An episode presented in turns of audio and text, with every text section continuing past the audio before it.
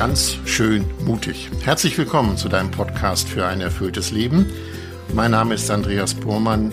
Wer ganz schön mutig kennt, der weiß, alle zwei Wochen bin ich mit der Theologin, Philosophin und Bestsellerautorin Melanie Wolfers verabredet. Wir reden dann über das Leben, über Facetten des Lebens. Und ich muss euch sagen, die heutige Episode ist eine ganz besondere, denn ganz schön mutig feiert Geburtstag. Vor einem Jahr haben Melanie und ich uns hier das erste Mal verabredet getroffen und miteinander gesprochen. Hallo Melanie. Hallo Andreas. Wenn ich dich frage ganz spontan, an welche Episode, ich glaube, wir sind in der 28. Erinnerst du dich spontan? An die Episode Das Leben ist keine Generalprobe. Warum? Weil ich vor dieser Sendung, glaube ich, aufgeregt gewesen bin, weil das ein heikles Thema war, so, so Ja. nicht, äh, das Bewusstsein des Todes ins Leben integrieren und weil es so ein Schrittmacher ist in ein mutiges Leben hinein und ich einfach auch sehr zufrieden mit dieser Sendung war. Ich erinnere mich an die Sendung Stille, weil sie wirklich was angetickt hat, was ich immer versuche zu befolgen und das die Stille zu suchen. Wir kommen dann auch im Laufe der Sendung noch drauf, aber das war für mich eine Sendung, die mir immer im Kopf ist sozusagen. Äh, Wir haben heute die 28. Episode und ich finde, Melanie, es ist auch mal Zeit und die Gelegenheit, Danke zu sagen an Menschen, die uns bekannt sind, aber unseren Hörerinnen und Hörern nicht. Da gibt es Sabine, vielleicht sagst du kurz, was sie macht. Also auch von meiner Seite an dich, liebe Sabine, ein großes Dankeschön, dass du immer unseren Podcast so schön produzierst. Wir senden dir die Audiodateien zu und du schaust, dass das alles gut gemixt wird. Und das ist einfach ganz, ganz schön, mit dir zusammenzuarbeiten. Und du machst die Shownotes und bringst die Sache online. Und das ist einfach wunderbar. Ich mache noch ein kleines Sternchen dran, weil ich weiß aus dem Radio, dass ohne Technik nichts geht. Wir kennen euch nicht, das liebe Team der Tontechnik, aber ihr habt die Regler in der Hand und ohne Regler aufziehen hört man gar nichts. Also auch an euch vielen Dank. Nun sind wir ein Jahr miteinander zusammen, Melanie, und die Frage, worüber redet man am ersten Geburtstag? Ich habe mir ein paar Gedanken gemacht und habe gedacht, eigentlich gibt es etwas, was uns nahezu in allen Episoden begleitet. Ich habe es genannt die Beschäftigung mit dem inneren Selbst, also die Selbstwahrnehmung. Denn ohne sich selbst wahrzunehmen, so meine ich, äh, haben wir nicht die Regie über unser Leben. Gehst du damit? Das unterstreiche ich ganz Gut. stark. Und die Selbstwahrnehmung zieht sich wirklich durch viele Episoden. Und äh, in einer Episode, die heißt Erfülltes Leben, kann es das geben, hast du den Satz gesagt, ich habe nämlich mal reingehört, ein bisschen zurückgehört, schau in dein eigenes Leben. Wie meintest du diesen Satz? Ja, da ging es damals um die Frage, was ist erfülltes Leben? Und ich glaube, da hast du die Frage gestellt, gibt es irgendwie eine Antwort auf die Frage, was ist erfülltes Leben? Und ich habe gesagt, nein, ähm, was für dich erfülltes Leben ist, kannst nur du selbst beantworten. Und dann ist ja die Frage, wie finde ich zu dieser Antwort? Und äh, wo, wie erkenne ich, was für mich wirklich äh, förderlich ist, dass mein Leben erfüllt ist, gelingt? Und da war meine Antwort, schau in dein eigenes Leben. Deine eigene Lebensgeschichte sagt dir, woran du Freude hast, was dich lebendig macht, welche Kräfte in dir schlummern, wo du dich überforderst. Also schau in dein eigenes Leben, dort wirst du die Antworten finden, die dir helfen, ein gutes, erfülltes Leben zu führen. Nun ist ja das nicht so einfach. Wir leben in einer sehr turbulenten Zeit. Warum ist das für dich so von Bedeutung, ich sage das mal so, das Leben nicht einfach passieren zu lassen? Ich denke, das ist etwas sehr Verbreitetes, dass so Menschen im, ich sage gerne, im Autopilot-Modus leben. Also da wird man mehr gelebt, als dass man wirklich selber lebt. Lebt aus Gewohnheit heraus. Dann geben Moden, Trends den Ton an oder die eigenen Launen und Bedürfnisse oder Erwartungen anderer. Da lebt man so, wie man eben so lebt. Und die Gefahr ist oder eine der Gefahren ist, wenn man so im Autopilotmodus unterwegs ist, dass man falsche Ziele verfolgt und das Leben irgendwie immer mehr zerfleddert, weil in uns sind ja auch verschiedene Wünsche und äh, Gefühle und Ziele, die wir anstreben. Und es ist wichtig, mit sich selber in Tuchfühlung zu sein. Und da ist ein Punkt eben immer dann, wenn du in Kontakt mit dir trittst und auf dein Inneres achtest, kannst du ein Stück mehr auch erkennen, worauf kommt es dir an, wofür stehst du morgens gerne auf. Und das hilft dir dann auch ein stimmiges Leben zu führen. Ich komme vom Meer, ich bin ja an der Flensburger Förde groß geworden und da ist mir so dieses Bild wichtig geworden, wenn du weißt, worauf es dir ankommt, dann entscheidet nicht der Wind über deinen Kurs, sondern wie du die Segel setzt. Das ist ein schönes Bild, ja, wie du die Segel setzt. Aber man muss auch ein bisschen Gespür dafür kriegen, ich bleibe mal in dem Bild, äh, für den Wind.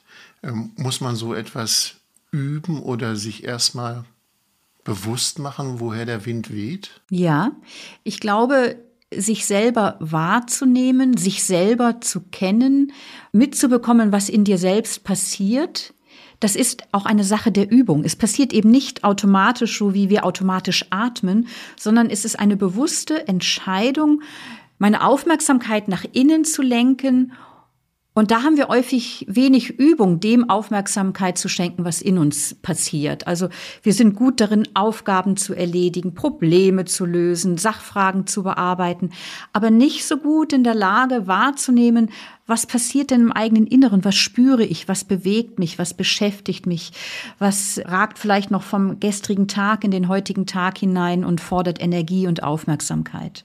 In der gleichen Episode, in der Episode Erfülltes Leben, gibt es den schönen Satz von dir, das Leben nicht als Selbstverständlichkeit betrachten.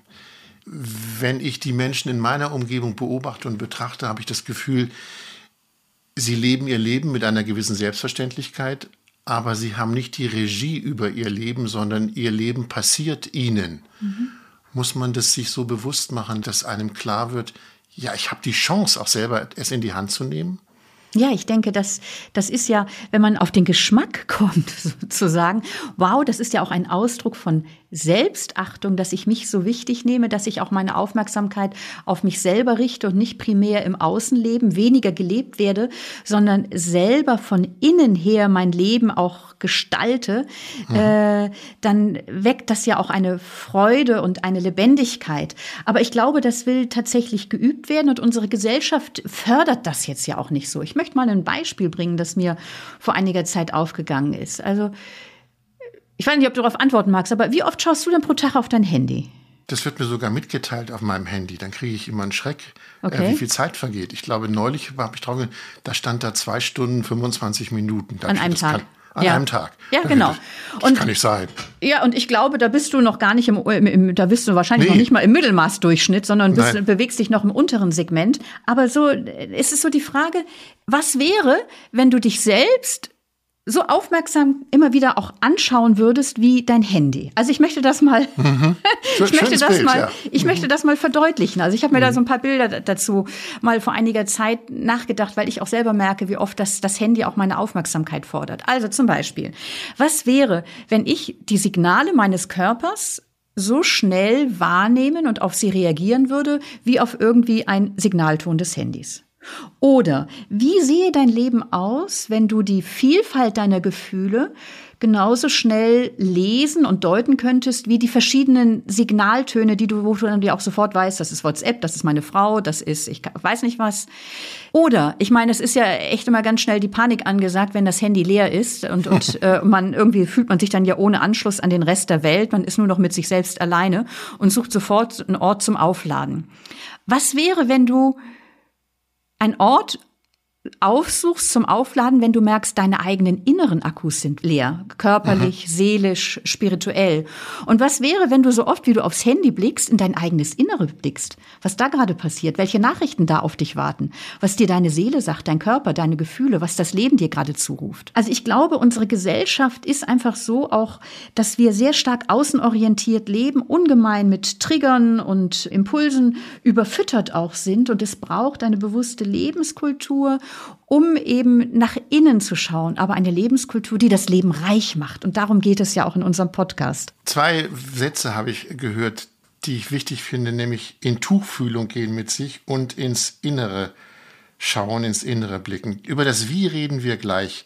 Ich muss ja sagen, äh, wer sich gerade, wer das vergessen hat, wir reden ja heute über unseren einjährigen Geburtstag und du hast auch Sätze gesagt, die haben mich echt, die haben mir einen Schrecken eingejagt. Okay. Ja, also in, dem, in der Episode, die du, die du gut findest, das Leben ist keine Generalprobe, hast du den Satz gesagt, heute ist der erste Tag vom Rest deines Lebens. Der Satz macht auch Angst, finde ich, wenn ich mir das vergegenwärtige. Heute ist der erste Tag vom Rest deines Lebens. Das heißt, da läuft eine Uhr, ja. die läuft ab. Mein Leben läuft ab. Und ich würde mal sagen, das will ich mir gar nicht so bewusst machen. Ich will das nicht wissen. Also ich will lieber jetzt im Hier und Jetzt leben und nicht die Uhr einschalten, wie lange habe ich denn noch. Mhm. Ja, ich finde interessant, dass du, finde ich, jetzt zwei Gedanken zusammengebracht hast. Ja, es stimmt, dieser Gedanke, heute ist der erste Tag vom Rest meines Lebens. Das habe ich mir über viele Jahre jeden Tag morgens in mein Tagebuch geschrieben. Ehrlich? Diesen Satz, ja. Und ich bin nicht morbid. Aber ich, ich sage jetzt erstmal was zu der Angst. Natürlich, das kann Angst wecken und die Angst vor dem Tod, vor dem eigenen Tod und vor dem Sterben geliebter Menschen, die lässt sich nicht schönreden. Das ist fürchterlich, das ist eine kreatürliche Angst. Mhm.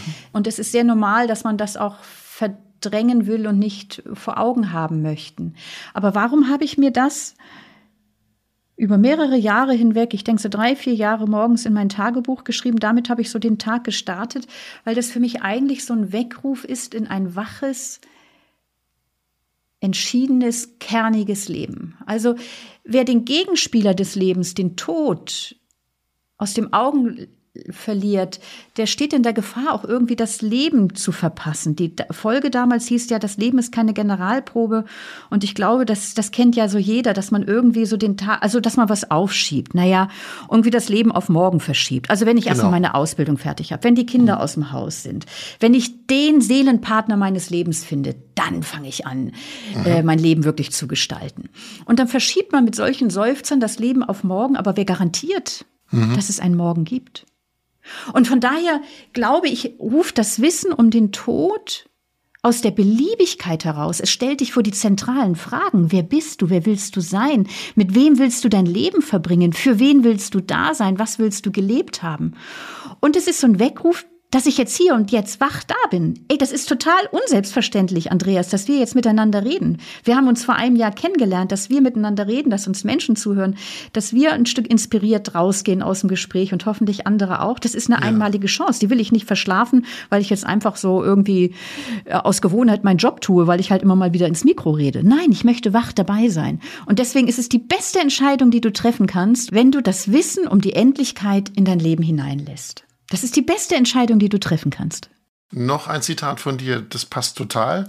Äh, Lebenszeit ist das kostbarste Gut, was uns gegeben ist. Das passt ja, nicht? Die Lebenszeit ja. ist das kostbarste. Genau. Wir waren bei dem Thema, wie denn nun? Also in Tuchfühlung gehen oder wie in sich hineinblicken. Und ich habe in den Episoden ein wunderbares Bild von dir gefunden. Du hast da erzählt, ja, das Leben ist eigentlich oder die Lebenszeit ist eigentlich eine Leinwand. Erinnerst du dich? Ja, ja, ja. Es hat mich sehr äh, lange beschäftigt, Nämlich? weil ich mich gefragt habe, was ist, wie sieht deine Leinwand aus? Ja. Und jetzt, ich mache das Bild ein bisschen weiter. Welche Farben habe ich benutzt? Also ich fand das Bild großartig, weil es so anschaulich und praktisch ist. Ja. Ja. ja. Vielleicht ja. müssen wir es nochmal erklären. Ja, ja. Also ähm,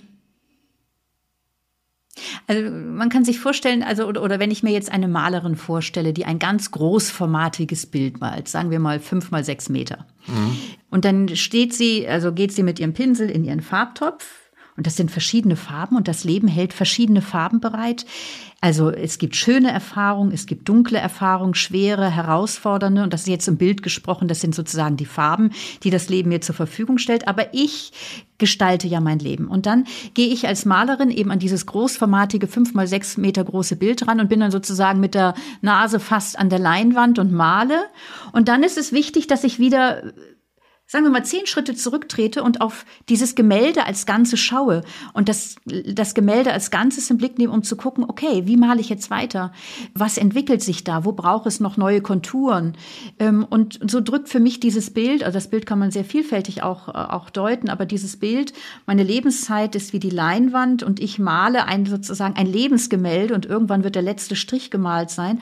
Und damit ich so male, dass meine Handschrift in diesem Lebensgemälde auftaucht, ist es wichtig, immer immer wieder in diese ganz einerseits nah an der Farbe, äh, an der Leinwand dran zu sein und zu malen und dann zurückzutreten und mein Leben oder dieses Bild und das damit eben gesprochen, mein Leben in Blick zu nehmen. Mhm. Und das ist für mich ein wunderbares Bild, dass es so diesen Wechsel braucht von Aktivität und Muße, von ganz mitten im Leben sein und ein Stück Abstand zu nehmen und auf meinen Tag, den ich gelebt habe, auf meine Woche, auf mein Jahr, auf mein Leben zu schauen. Wie bin ich unterwegs? Passt es? Oder braucht es einen anderen Pinselstrich? Ich erzähle dir eine Geschichte von mir.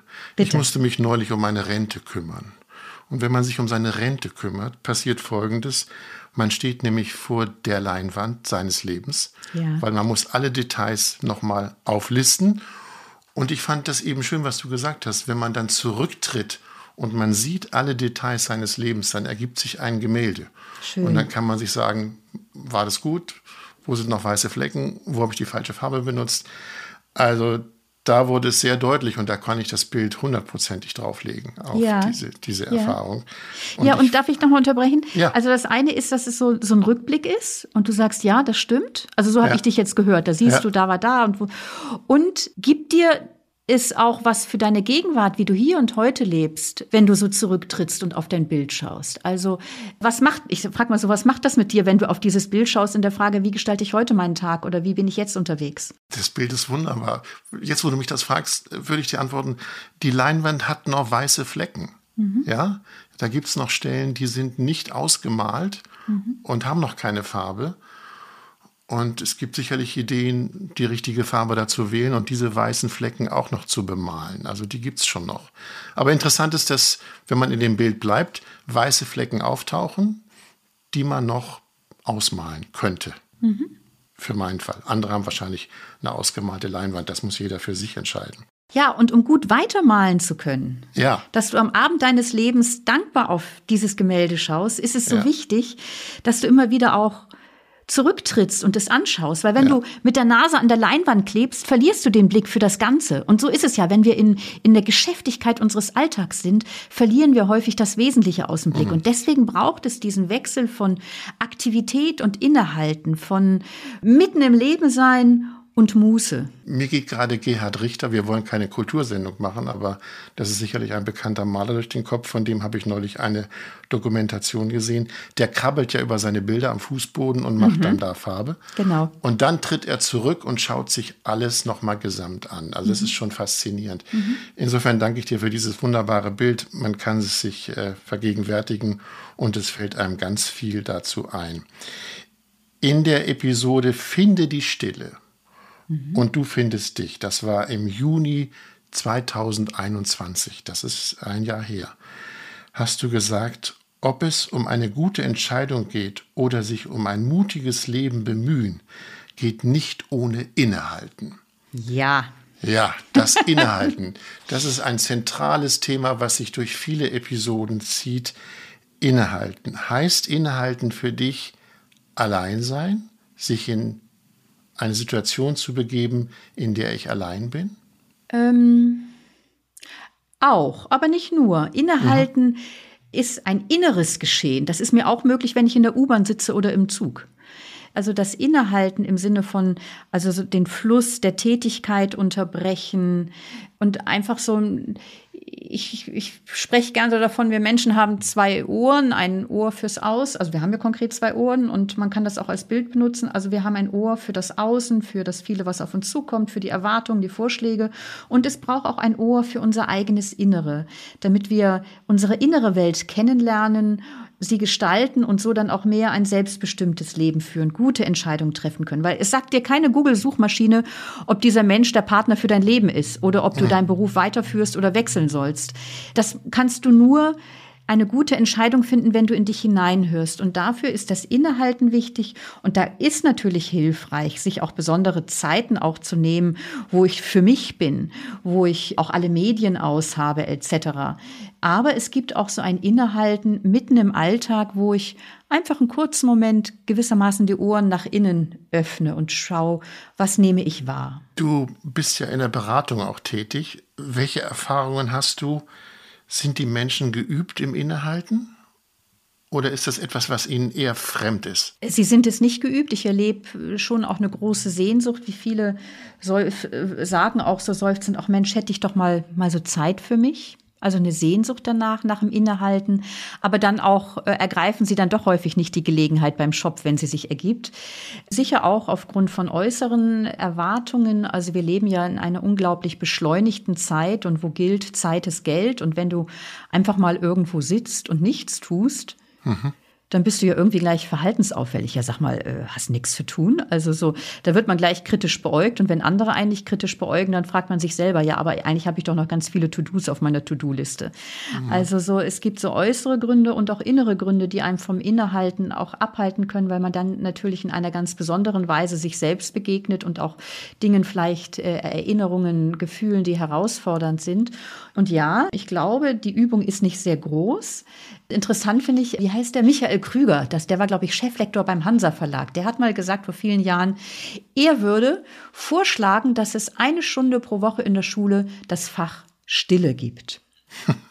ja. Also damit wir lernen, mit uns in Kontakt zu kommen. Aber um keine Irritation auftauchen zu lassen, in deinem Sinne ist Stille nicht gedankenfrei. Es gibt ja Meditationsanleitungen, die gehen dahin, lass die Gedanken vorbeiziehen und bewerte sie nicht und mhm. dann sollst du gedankenfrei werden. Aber das ist nicht dein Ansatz. Du bist nicht, du meinst mit Stille nicht gedankenfrei, ne?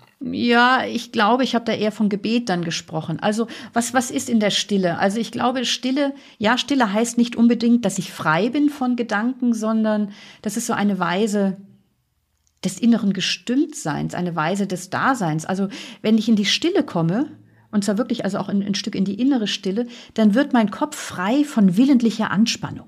Also wie oft mhm. planen wir, suchen Lösungsschritte für Probleme oder ich da und da fahre ich in Urlaub oder dieses oder jenes mache ich. Und in der Stille werden die Gedanken irgendwie nicht mehr, sind sie nicht mehr auf ein Ziel gerichtet. Sie haben nicht irgendwie so eine, eine intentionale Richtung, dort will ich hin. Aber das kann dann auch so ein, äh, dann können die Gedanken auch, auch so, so schweifen oder wandern. Also ich, ich, da gibt es ja auch in der Hirnforschung dieser Default-Modus, also so, wo, wo, wo man einfach so auch tagträumt. Das hat, glaube ich, schon auch etwas mit Stille zu tun. Was tust du denn, um dich wahrzunehmen? Also ich habe zum einen, habe ich Zeiten am Tag, in der Woche, im Monat und im Jahr, wo ich mir ganz bewusst Stille nehme, innehalte, mhm. also täglich morgens Meditationszeit, gemeinsame, ich bin Ordensfrau, gemeinsames Gebet in der Gemeinschaft. Am Abend ein Rückblick, also das, was wir jetzt vorhin hatten, dieses Bild, das Leben als ein Gemälde, das ich male und meine Lebenszeit ist die Leinwand. Ich trete abends gewissermaßen einen Schritt zurück. Ich mache das immer, indem ich spazieren gehe und lass und, und schaue, also trete ein Stück zurück von dem Tag, den ich gelebt habe und schaue den Tag an. Was hat dieser Tag gebracht? Was war in mir? Das sind für mich so Momente, bewusste Momente des Innehalten am Tag. Dann gibt es sie in der Woche, dann gibt es sie im Monat. Einmal im Monat gehe ich ein Wochenende in die Stille. Einmal im Jahr gehe ich für zehn Tage in die Stille, wo ich ohne alle Medien bin, alleine. Und ein zweiter wichtiger Aspekt, der ja auch sehr bekannt ist, ist so, wird äh, häufig unter, genannt unter diesem äh, Wort der, der Achtsamkeit. Also so eine begleitende Wahrnehmung dessen, was in mir ist. Und das ist eine Haltung, die man einüben kann. Das ist nicht ein einmaliger Akt, sondern irgendwie mit so einer begleitenden Wahrnehmung auch immer wieder so zu spüren, was ist in mir, das neugierig, wohlwollend, ohne Bewertung wahrzunehmen, was in mir ist und was um mich herum geschieht. Ich muss dir gestehen, Melanie, ich habe das ja auch, äh, probiere das ja auch, was du sagst und auch die Stille zu suchen und auch zu genießen. Aber es gibt Tage, da nehme ich mir das vor, aber ich schaffe es nicht. Ja, ich auch. Das beruhigt mich jetzt. Ja, ja, und zwar gerade. Also es gab, es waren in den letzten Monaten waren durchaus bei mir auch zum Teil ziemlich herausfordernde Dinge. Und da habe ich häufig auch nicht die Stille aufgesucht, die ich eigentlich aufsuchen möchte, weil in der Stille man ja dann eben wirklich so auch mit den eigenen Gefühlen und der eigenen Not auch deutlich konfrontiert ist. Mhm. Und da ist es einfach auch sehr normal, dass man da ausbüchst. auch ich. ja, aber ich finde schon, dass es im Nachhinein, jetzt wo wir darüber reden, natürlich ein Bedauern gibt, weil ja. was sind zehn Minuten? Was ist eine Viertelstunde am Tag? Das ist eine Tagesschau. Die könnte ich mal in Stille verbringen, ja? Ja, Ja, Andreas, es stimmt. Es ist schade. Und ich glaube, es ist weniger jetzt die Frage dessen, warum habe ich mir die Zeit sozusagen nicht genommen, sondern, also ich kann es auch irgendwo verstehen oder auch wenn ich Menschen begleite. Also gerade wenn du innerliche Not bist, ist es halt einfach auch nicht einfach, dich in die Stille zu bewegen, weil du da so mit deiner Not konfrontiert bist. Und das ist mir schon auch was, was ganz Wichtiges. So, also ich finde, in unserem Podcast hat ja auch immer wieder Humor seinen Platz und auch irgendwie, ich glaube, er atmet so eine gewisse Leichtigkeit. Also auch jetzt nicht alles so wahnsinnig ernst und schwer zu nehmen. Und wenn ich dann eben auch was lebe, wo ich sage, Mensch, eigentlich schade, dass ich mir die Stille nicht genommen habe, da aber auch mit einer Güte auf sich zu schauen und mit einem Wohlwollen auf sich zu schauen oder auf andere. Das ist mir ganz, ganz mhm. wichtig, weil sonst wird das irgendwie so eine ethische Peitschenknallerei, wo man sich irgendwie immer nur äh, vorantreibt. Und das, das dient nicht dem Leben, sondern wir sind einfach auch, äh, wir, wir leben nicht immer das, was wir leben wollen. Kann es denn auch sein, dass wenn ich dann diese Stille tatsächlich gefunden habe, du hast es eben gesagt, dann bin ich mit der Not konfrontiert, dass nur die, sagen wir mal, die schwarzen Flecken auftauchen, ich in der Stille bin und eigentlich bekümmert bin. Ich erinnere ein Bild von dir, da geht es um einen schwarzen Punkt und mein weißes Blatt Papier und ich glaube, du wolltest damals sagen, wir sind fixiert immer auf den, auf den Punkt, auf das Schwarze. Mhm, mhm. Ja, das ist eine, eine schöne Geschichte, da, wo, wo ein Psychologieprofessor Studierenden ein Blatt gibt, wo nur ein schwarzer Punkt drauf ist und er sagt, beschreiben Sie, was Sie drauf sehen. Und die schreiben dann zehn Minuten auf dem Blatt, was sie da sehen. Und dann liest der Professor das hinterher vor und die Studierenden haben alle in Länge und Breite den schwarzen Punkt beschrieben, seine Größe, seine Struktur, aber niemand hat über das weiße Blatt Papier geschrieben. Und genau darauf wollte der Professor aufmerksam machen, dass wir immer, dass unser Hirn oder das dass wir in unserer Wahrnehmung so schnell auf das Negative und Problematische fokussiert sind und das Gute, mhm. das es ja auch in Krisenzeiten gibt, aus dem Blick verlieren. Und das war für mich eine ganz wichtige Geschichte in meinem Zuversichtsbuch, nämlich, dass unser Hirn auch evolutivmäßig bedingt einfach darauf fokussiert ist, das Negative in Blick zu nehmen.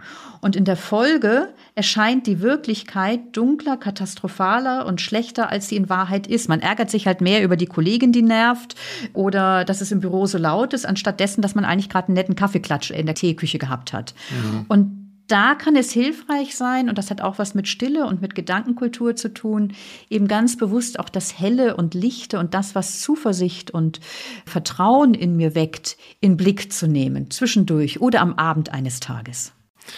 Wir haben eine Episode produziert zum Thema Wut und die Episode heißt Wut tut gut. Und ich muss ja sagen, seit dieser Episode kann ich nicht mehr unbefangen im Supermarkt einkaufen.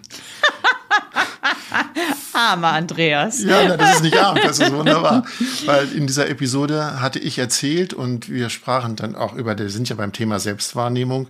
Wie ist die Situation in der Kasse, wenn du da hinten in der Schlange stehst und vorne sagt jemand, ich hab's auch klein und es dauert und es dauert und die Wut steigt auf und äh, ja, was hätte ich gern getan? Ich glaube, ich habe damals erzählt, ich hätte gern das Portemonnaie genommen und dann die Sache erledigt. Also das Portemonnaie von der anderen Person. Von der ich anderen Person. totgelacht. Also ja, auf so einen Gedanken Person. bin ich noch nie genau. gekommen. Ja. Aber ich stehe jetzt immer im Supermarkt und wenn die Schlange lang ist, das ist wirklich interessant, weil ich könnte mir ja auch sagen, ich habe die Zeit, die Zeit habe ich, ich stehe hier, gucke mir die Leute an, was haben sie in einem Einkaufswagen. Ich könnte es ja geduldig verbringen, aber der Reiz, sprich der negative Reiz, da ist jemand, der braucht endlos lange Zeit, löst in mir eine Reaktion aus. Ich würde am liebsten hingehen und sagen, komm, ich mache das, ich zahle das für dich.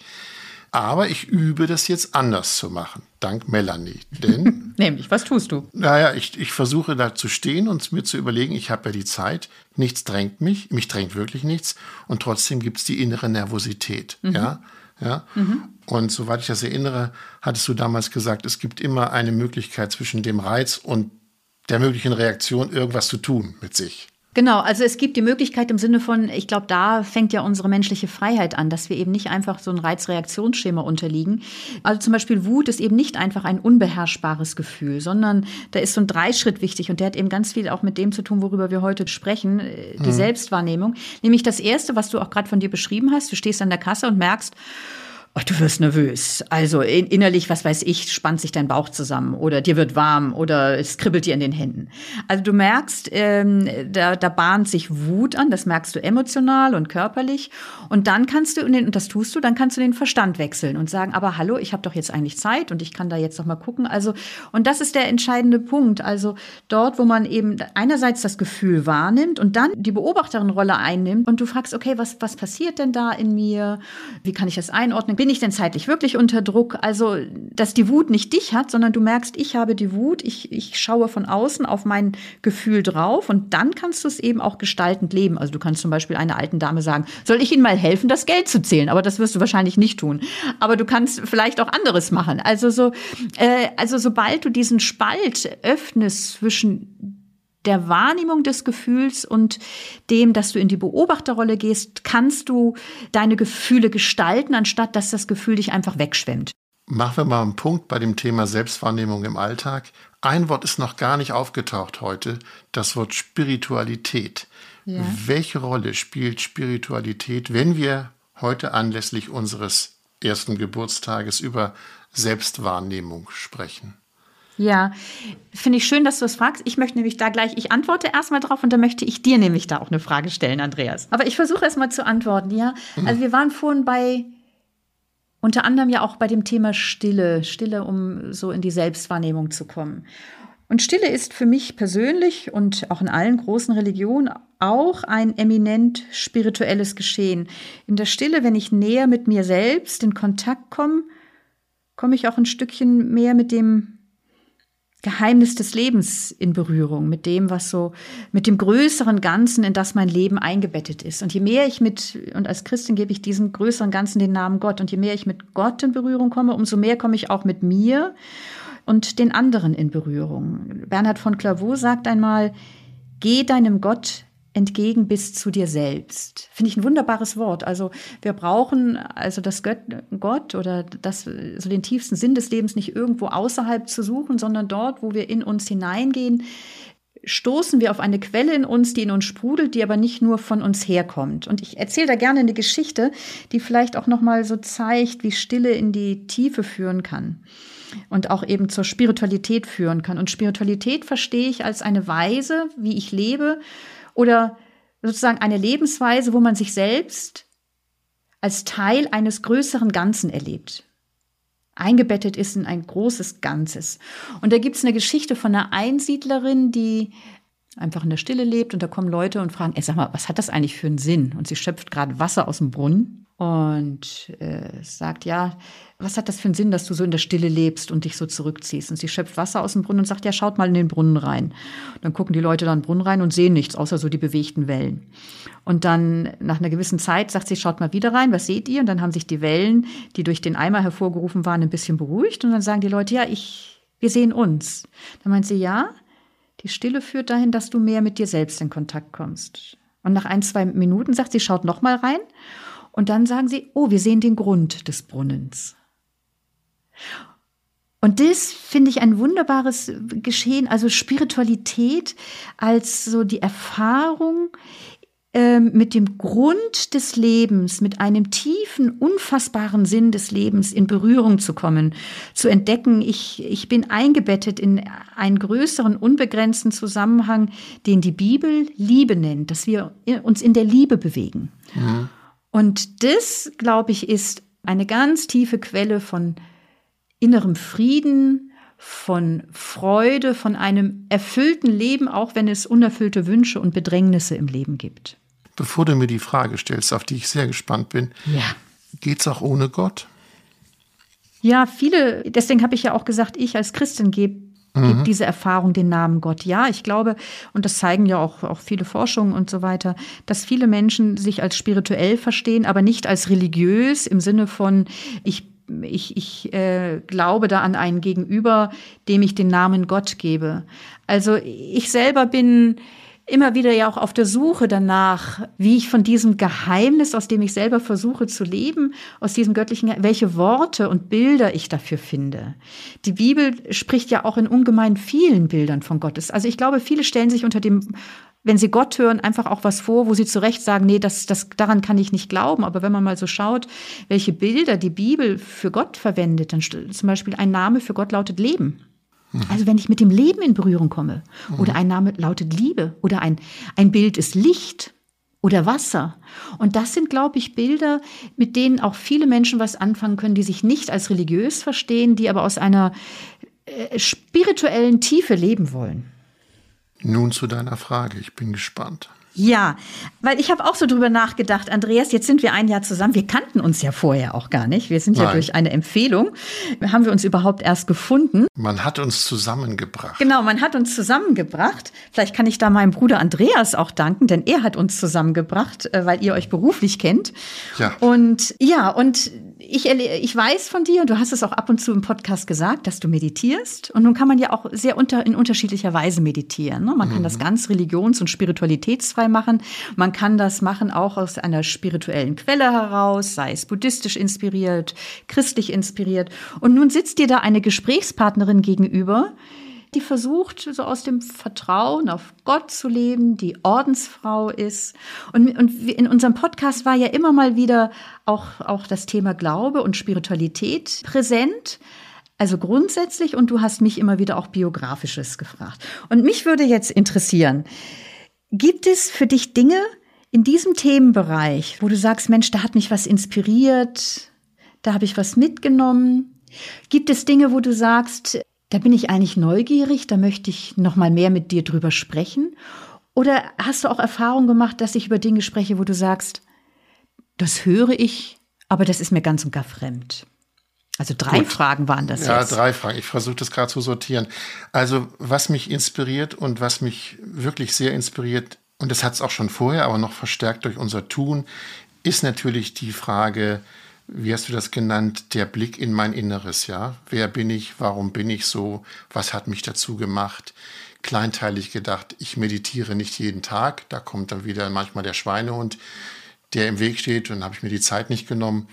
Aber es ist einfach gut und es tut mir gut zu erleben, was geht in mir eigentlich vor und was ist dran. Und das geht nur über Stille und das geht, ich bleibe mal im Bild, das geht eigentlich auch nicht an der Supermarktkasse, über die wir gesprochen haben, sondern es geht nur auf dem Kissen, wo ich mir klar sage, da setze ich mich drauf. Und mein Mittel ist immer noch übers Atmen das zu machen. Da gibt es zig Bücher, wen das interessiert, der kann da eintauchen. Äh, auf deine andere Frage, ob du mir fremd bist, ich glaube, das steht dahinter. Ne? Als Christin mit dem Glauben, da bin ich natürlich auf dem Auge bin ich ein bisschen blind oder beziehungsweise mich irritieren Wörter wie Gebet, Gott und Kirche. Mhm. Äh, ich will sie nicht bewerten, aber sie irritieren mich und ich würde gern für all die, die damit nicht so viel zu tun haben, da bin ich in meine Rolle hier als Frager, dich manchmal dazu bringen, das auch abgehoben von Gott, Kirche und Gebet nochmal zu beschreiben, mhm. was in dir vorgeht. Mhm. Ja. Und äh, also da bin ich neugierig, aber ich merke, dass mein Weg der Selbstwahrnehmung ein anderer ist. Er mhm. ist nicht über die Kirchenbank und nicht über die Bibel und er ist nicht über Gott, sondern es ist ein anderer Weg. Mhm. Mhm. Ist das jetzt eine Antwort auf deine Fragen gewesen? Fehlt was? Ja, die zweite Frage. Bist Nämlich? du also, äh, bist du auf was neugierig, wo du sagst, da würde ich eigentlich noch mal gerne auch mit dir drüber sprechen oder das ist mir zwar äh, das ist mir fremd oder das ist mir ein bisschen vertraut und ich würde da gerne mal mehr erfahren oder dass wir uns da austauschen. Ich meine, vielleicht wird das dann ja mal eine Podcast Folge. Mhm, mh. Also worauf ich wirklich sehr sehr neugierig bin, ist das, was du öfter von dir erzählt hast, dass du dir längere Zeiten Auszeiten nimmst ohne Medium, ohne Zeitung, ohne iPad, ohne iPhone, stundenlang sogar am Wochenende. Da würde ich gern mehr wissen, was da passiert. Ich hätte ein bisschen Bammel davor, ehrlich gesagt. Ich wüsste gar nicht, ob ich es durchhalten würde. Aber es macht mich furchtbar neugierig. Mhm. Und das andere, was mich auch neugierig macht, in unserer Episode Pilgern, bin ich auch neugierig geworden, was Pilgern eigentlich mit mir machen würde. Ich bin als Kind mit meinen Eltern etwas verdorben, weil meine Eltern sagten immer, wir gehen spazieren und wandern. Das fand ich eher lästig. Insofern müsste ich da etwas überwinden, aber so wie du es erzählt hast, macht es mich neugierig, ja. Ja, super. Da bleibe ich auch noch mal dran. Also das ja. werde ich schon noch mal machen. Also Schön, das muss Andreas. schon mal sein. Ja. Wir haben ja heute unseren einjährigen Geburtstag und wir reden über Selbstwahrnehmung. Ich würde gern zum Schluss über etwas reden oder den Hörerinnen und Hörern mal klar machen, wie das eigentlich funktioniert. Ich sitze in Hamburg vor einem Bildschirm, auf dem sehe ich dich, Melanie, und du sitzt in Wien vor einem Bildschirm und siehst mich. Also wir haben keinen Körperkontakt, wir können uns nur so zuwinken. Und das Ganze findet dann so statt nach einer Vorbereitung, nach einem Lesen, nach einem Gedankenmachen. Und äh, nach einem Jahr, Frage an dich, äh, Melanie, wir werden ja unterstützt durch ja, uns schreiben, liebe Menschen, nette Kommentare, stellen uns Fragen. Würdest du denn sagen, es gäbe noch eine andere Möglichkeit der Unterstützung? Denn es ist ja auch Arbeit drin. Ne? Wir arbeiten ja auch. Und du bist Ordensfrau. Brauchst du noch eine andere Unterstützung? Ja, das wäre wirklich in der Tat ganz fein. Also jetzt spreche ich zum ersten Mal jetzt so euch an, die ihr uns zuhört oder die du mhm. uns zuhörst. Äh, ich finde ganz toll, dass du dabei bist und unseren Podcast hörst. Und es würde mich sehr freuen, wenn, wenn du auch meine und unsere Arbeit wertschätzen magst. Und das kannst du tun, indem du den Podcast einfach auch mit einem kleinen finanziellen Beitrag unterstützt. Denn das kostet natürlich auch alles was und dass wir ihn einfach auch gut weiterführen können. Und das kann ein, ein kleiner monatlicher Beitrag sein in der Höhe eines Cappuccinos von 2,50 Euro oder von 5 Euro. Und das einfach so als ein Ausdruck, ja, dass du meine und unsere Arbeit wertschätzt und unterstützen magst. Und ganz einfach wäre das, indem du unten in den Show Notes oder auch auf meiner Homepage Steady anklickst. Und da kannst du dann eben sagen, ich spende oder ich unterstütze das mit 2,50 Euro im Monat. Und das kannst du auch jederzeit natürlich verändern oder mit 5 Euro oder mit was auch immer. Das wäre in der Tat eine ganz große Freude für mich und auch eine echte Hilfe. Gut, wir warten mal ab, wer sich jetzt angesprochen fühlt. Und wir würden euch schon jetzt danken, wenn ihr das dann tut. Ähm, ein Jahr, Melanie. Wir haben zurückgeguckt. Wenn du vorausschaust, ich hätte vor einem Jahr nicht gedacht, dass wir 28 Episoden miteinander plaudern. Das hätte ich nicht gedacht. äh, ja, äh, ja, du bist halt immer wieder für Überraschungen gut mit deinen Fragen. Ja, Andreas. ja, ja. Aber wir, dürf, wir, wir, dürfen auch verraten, dass es schon weitere Episoden in Planung gibt. Ähm, gibt es für dich etwas, wo du sagst, das würde ich im nächsten Jahr unbedingt gerne machen? Als Thema? Mhm. Hole ich dich jetzt etwas überrascht ab? Ja, ja, ja, nö, für eine super Frage. Ja, es, es gibt verschiedene Themen, die ich total spannend finde und finde. Also äh, einmal so das Thema Einsamkeit und Alleinsein, finde ich, ist ein Riesenthema. Da gehe ich mit, das finde ich gut. Ja. Das findest du gut, super. Ja. Dann haben viele geschrieben, und das ist ein Riesenthema, ja, wie mit Schicksalsschlägen umgehen, wenn, wenn irgendwie man eine schwere Krankheit hat, ein geliebter Mensch stirbt. Also das als ein Thema dann fände ich schon auch ein echt spannendes Thema zu schauen, was sind so Schritte hin zu einem spirituellen Leben? Mhm. Wie das gehen kann und was ich zum Beispiel unter Beten verstehe und was da passiert und wie du erlebst, was du da was dir passiert. Ja, ich mache mal mit. Ich würde gerne über Loslassen reden, also Dinge loslassen, über Abschied, verabschieden würde ich gerne mal reden. Und ich würde gerne über, das finde ich total wichtig, das habe ich neulich bei einer bei einem Buddhisten gelesen, nach dem Motto, sag es mit den richtigen Worten. Ich erlebe ganz viel auch in meinem Beruf, dass es darauf ankommt, wie sage ich dem anderen etwas. Ich weiß nicht, ob du damit was anfangen kannst, Melanie, ob man darüber reden kann, aber ich finde es total spannend, wie sage ich es dem anderen so, dass er es annehmen kann. Mhm. Darüber würde ich gerne mal mit dir reden. Na, da haben wir jetzt ja schon ein paar Ideen. Dann setzen wir uns mal telefonisch zusammen. Ja, Schön, Andreas. Okay. Ich kann sehr mitgehen bei den Themen, die du nennst. Gut, dann äh, machen wir das heute mal anders. Normalerweise verabschiede ich dich und dann sage ich, äh, wo ihr noch Informationen findet, aber das können wir ja auch gemeinsam machen. An wen muss man schreiben, Melanie, wenn jemand eine Idee hat oder wenn jemand was wissen möchte von dir? Okay, also ihr könnt auf die Homepage schauen, www.melaniewolfers.de. Wenn ihr Informationen wollt, dort könnt ihr den Podcast hören. Und wenn ihr Ideen habt für etwas, worüber wir mal sprechen sollten, dann könnt ihr schreiben an podcast@ melaniewolfers.de. Und dann versuchen wir, eure Themen aufzugreifen. Das ist immer ganz fein. Also podcast at melaniewolfers.de. Müssen wir noch irgendwas sagen? Alle Infos auch in den Show Notes. So ist es.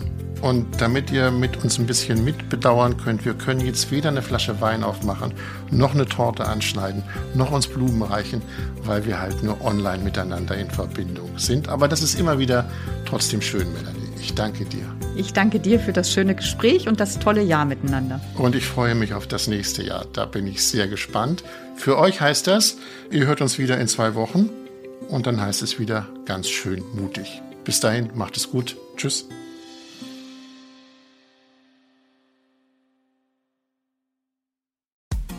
Frauenstimmen. Klagen, lachen, klüger werden.